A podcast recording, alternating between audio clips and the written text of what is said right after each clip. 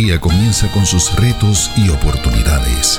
La vida nos enfrenta constantemente a tiempos de decisión, pero hoy se presenta una nueva alternativa para corazones que buscan. AMEC Casa de Alabanza presenta Reflexiones de Esperanza.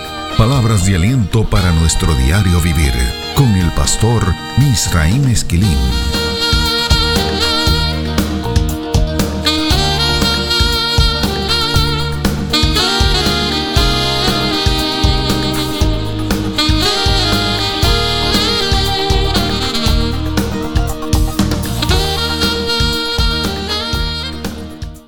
Recibe bendiciones del Señor.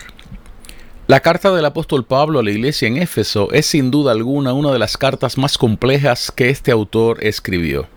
De hecho, hay exegetas bíblicos, estudiosos formales del texto sagrado, que se detienen a identificar las palabras que Pablo utiliza aquí y aquellas que no utiliza aquí en relación a las otras cartas que él escribió. A base de la identificación de ese estilo rimbombante y redundante que vemos en esta carta, algunos han llegado a crear dudas acerca de la autoría de esta.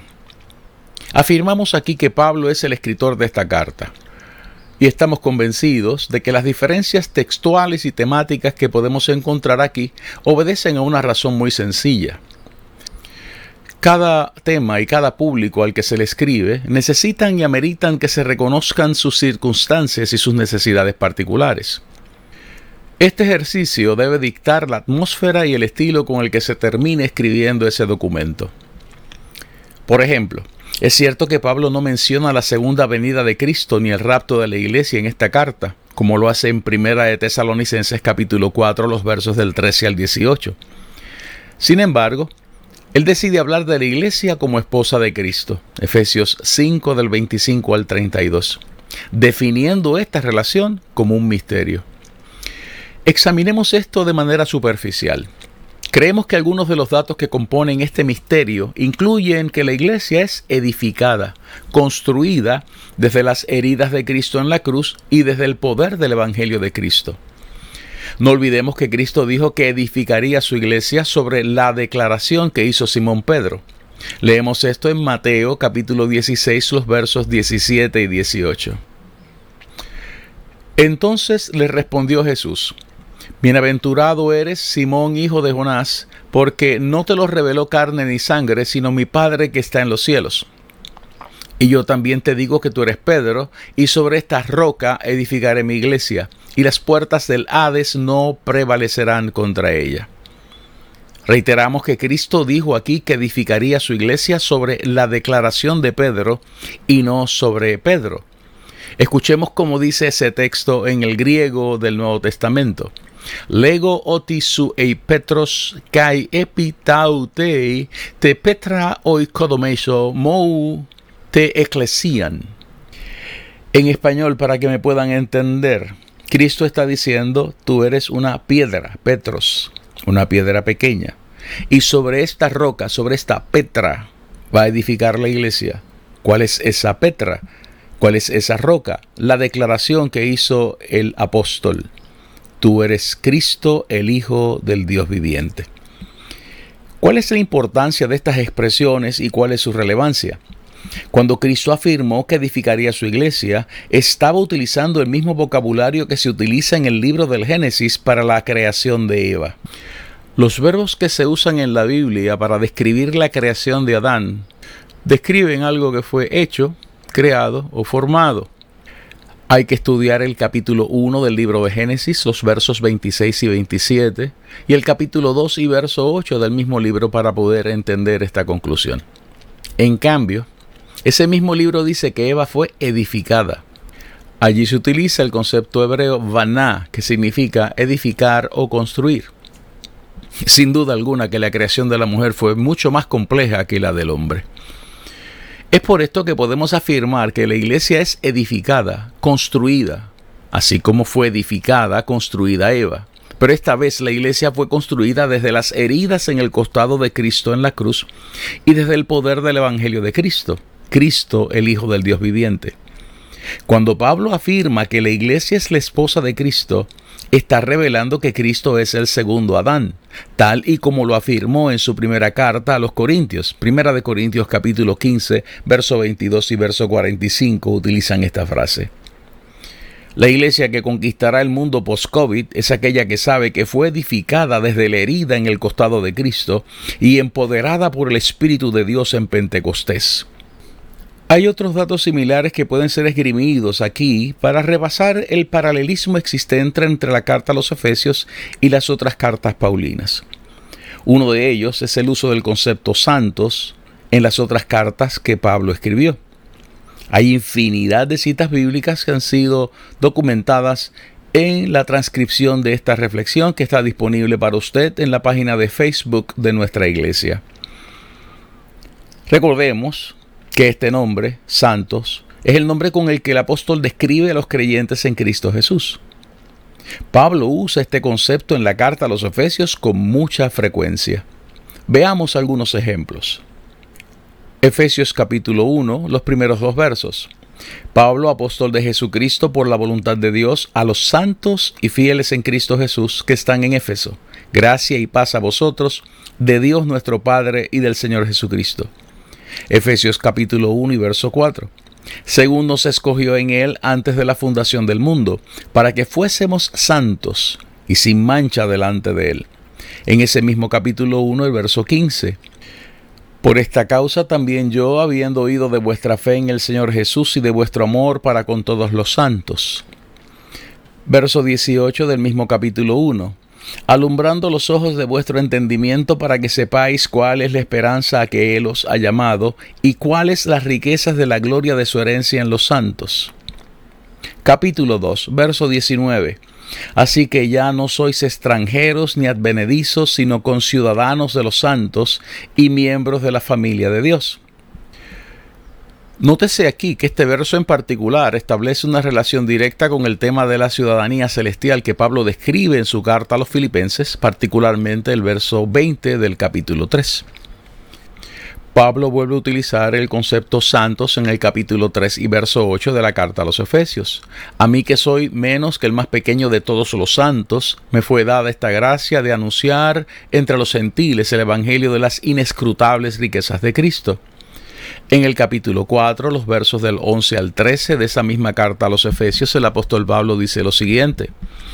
Y él mismo constituyó a unos apóstoles, a otros profetas, a otros evangelistas, a otros pastores y maestros, a fin de perfeccionar a los santos para la obra del ministerio, para la edificación del cuerpo de Cristo, hasta que todos lleguemos a la unidad de la fe y del conocimiento del Hijo de Dios, a un varón perfecto, a la medida de la estatura de la plenitud de Cristo.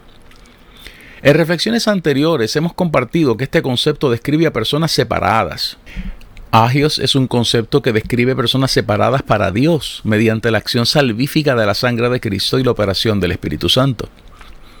El mundo post-COVID solo podrá ser alcanzado por una iglesia que sepa que es santa, que sepa vivir en santidad y que reconozca que tiene que cuidar esa santidad. Regresando al análisis de la carta a los Efesios, tenemos que señalar que en esta carta, al igual que en las otras cartas de autoría paulina, todo lo que ocurre ocurre en Cristo Jesús. Veamos. Los santos y fieles están en Cristo. Efesios 1.1. Las bendiciones en los lugares celestiales son en Cristo. Efesios 1.3. Todas las cosas están reunidas en Cristo. Efesios 1.10. Los creyentes esperamos en Cristo. Efesios 1.12. Las abundantes riquezas de la gracia se muestran en Cristo. Efesios capítulo 2 y verso 7. Somos creados en Cristo. Efesios 2 y verso 10. Es en Cristo que somos acercados a la ciudadanía que solo Israel gozaba. Efesios capítulo 2 versos 12 y 13. Somos copartícipes de las promesas en Cristo. Efesios 3, 6. El propósito eterno de Dios es en Cristo. Efesios capítulo 3 y verso 11. La iglesia es y está en Cristo. Efesios capítulo 3 y verso 21. Somos perdonados en Cristo. Efesios 4 y verso 32. Esta es otra pieza fundamental para aquellos que estamos preparándonos para enfrentar un mundo post-COVID. La clave para lograr hacerlo de manera exitosa reside en internalizar que todo lo que hacemos hay que hacerlo en Cristo Jesús, Señor y Salvador nuestro. Es cierto que Pablo no saluda a nadie en particular en esta carta, como lo hace en otras cartas escritas por su mano. Este es un dato importante porque Pablo vivió varios años en la ciudad de Éfeso. La realidad es que esta carta debió haber sido escrita para todas las iglesias en Asia, y estos saludos podrían limitar su alcance. Cuando el profesor Marcus Barr analiza estos detalles, él destaca que no hay mención en esta carta acerca de la justificación y que la salvación no es definida aquí como morir en Cristo, sino como levantarse con Él. Existen otros datos como el que acabamos de mencionar que intensifican esta discusión. No obstante, el doctor John R. Stott resolvió todo esto identificando tres elementos distintivos de esta carta que subrayan el carácter único de ella y su identidad paulina. En primer lugar, Stott dice que la carta a los Efesios tiene que ser distinta a las otras cartas paulinas porque esta carta es dedicada a la intercesión. Ninguna otra carta del apóstol Pablo posee tantos elementos acerca de la oración. La intercesión que Pablo levanta en el primer capítulo, capítulo 1, los versos del 15 al 23, y en el tercer capítulo, capítulo 3, los versos del 14 al 21, es única. De hecho, muchos exégetas bíblicos señalan que esta carta posee como distintivo el carácter y la forma de la oración. Pablo no procura convencer a los recipientes de esta carta. Él ora e intercede por ellos. Esta es una enseñanza clave para aquellos que nos preparamos para enfrentar el mundo post-COVID. La clave para acercarnos a aquellos que necesitan ser alcanzados reside en la oración y en la intercesión.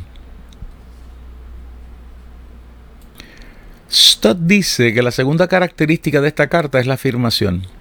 En esta carta Pablo no necesita presentar argumentos apologéticos ni resolver polémicas eclesiásticas. Stott subraya el dato de que Pablo utiliza ese espacio para elaborar una cristología basada en el amor de Dios. El amor de Dios, la predestinación de Cristo y del cielo, el desarrollo de la madurez de la iglesia son algunos de los temas centrales de esta carta. La tercera característica es la gracia, la evangelización con el mensaje de la gracia. Pablo no escatima al decir que todos nosotros estábamos muertos en nuestros delitos y en pecados. Pablo añade a esto que Dios, que es rico en misericordia, nos dio vida juntamente con Cristo a causa del gran amor con el que Él nos amó. Ese capítulo 2 de la carta a los Efesios, los primeros cuatro versos, son de los pasajes más hermosos que hay en las Sagradas Escrituras. Es desde este análisis que se desprende el propósito de esta carta. La carta a la iglesia en Éfeso se enfoca en la obra salvífica que Dios operó a través del sacrificio de Cristo en la cruz del Calvario y la intervención del Espíritu Santo para edificar, madurar y sostener a la iglesia en medio de cualquier sociedad en la que ella viva. Estos datos le añaden otro valor a esta carta, especialmente para aquellos que necesitamos enfrentar una sociedad post-COVID. De hecho, la resurrección de Cristo en esta carta es considerada como un evento histórico y el mismo poder que operó esa resurrección está disponible para todos aquellos que creen en Él como Señor y Salvador. Así lo dice Efesios capítulo 1, los versos del 15 al 23. La iglesia que enfrentará el mundo post-COVID tiene que vivir en ese poder. La carta a los Efesios describe a la iglesia como una nueva humanidad una que está capacitada para vivir la nueva vida que Cristo nos ha regalado porque ella ha sido salvada y edificada por la gracia. Los versos del 4 al 9 de ese capítulo 2 de la carta a los Efesios son una joya. Esta carta enseña que esa intervención convierte a los santos, transforma la iglesia en una nueva sociedad dentro de la sociedad. Esta sociedad está compuesta por una nueva humanidad que ha sido creada en Cristo Jesús para caminar haciendo aquellas cosas que fueron separadas de antemano para ser hechas por ella. Efesios capítulo 2 y verso 10. Esa nueva humanidad es la familia de Dios.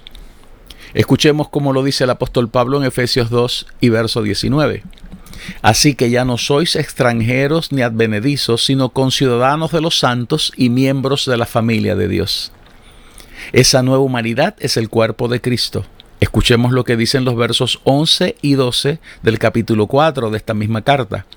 Y él mismo constituyó a unos apóstoles, a otros profetas, a otros evangelistas, a otros pastores y maestros, a fin de perfeccionar a los santos para la obra del ministerio, para la edificación del cuerpo de Cristo. Esa nueva humanidad es el templo del Espíritu Santo. Escuchemos lo que dice el apóstol Pablo en el capítulo 2 de esa carta, los versos 20 al 22 edificados sobre el fundamento de los apóstoles y profetas, siendo la principal piedra del ángulo Jesucristo mismo, en quien todo el edificio bien coordinado va creciendo para ser un templo santo en el Señor, en quien vosotros también sois juntamente edificados para morada de Dios en el Espíritu. Hay que añadir a todo esto que esa nueva humanidad ha recibido del Padre unos estándares y unas herramientas que tienen que ser exhibidos. La carta a los Efesios describe esa nueva humanidad como una que está capacitada para vivir la nueva vida que Cristo nos ha regalado. Recibimos el obsequio de esa vida cuando Cristo fue resucitado. Verso 5 del capítulo 2 de esa carta. Esa nueva humanidad y esa nueva sociedad ha sido empoderada la nueva humanidad está descrita desde el verso 3 del capítulo 1 hasta el verso 10 del capítulo 2 y la nueva sociedad desde el verso 11 del capítulo 2 hasta el verso 21 del capítulo 3. Y el proceso de empoderamiento está en el capítulo 5, los versos del 15 al 20. Y esa nueva humanidad y esa nueva sociedad ha sido empoderada para demostrar sus características de manera visible, con la unidad, con la pureza, con el amor y con una conducta consona con los requisitos establecidos por aquel que nos salvó por su gracia. Así lo dice Efesios capítulo 4, desde el verso 1 hasta el capítulo 5 y verso 21. Esa nueva humanidad ha recibido herramientas celestiales que le capacitan para establecer nuevas relaciones que le permiten vivir en armonía en el hogar al mismo tiempo que somos hostiles al mal. Hay que leer desde el verso 21 del capítulo 5 hasta el verso 24 del capítulo 6 para recoger toda esta información. Resumimos, como ha dicho John R. W. Stott, es por esto que esta carta es tan especial para la iglesia. Para aquellos de nosotros que amamos la palabra de Dios, esta carta es pura música. Reflexiones de Esperanza fue una presentación de AMEC Casa de Alabanza. Somos una iglesia de presencia.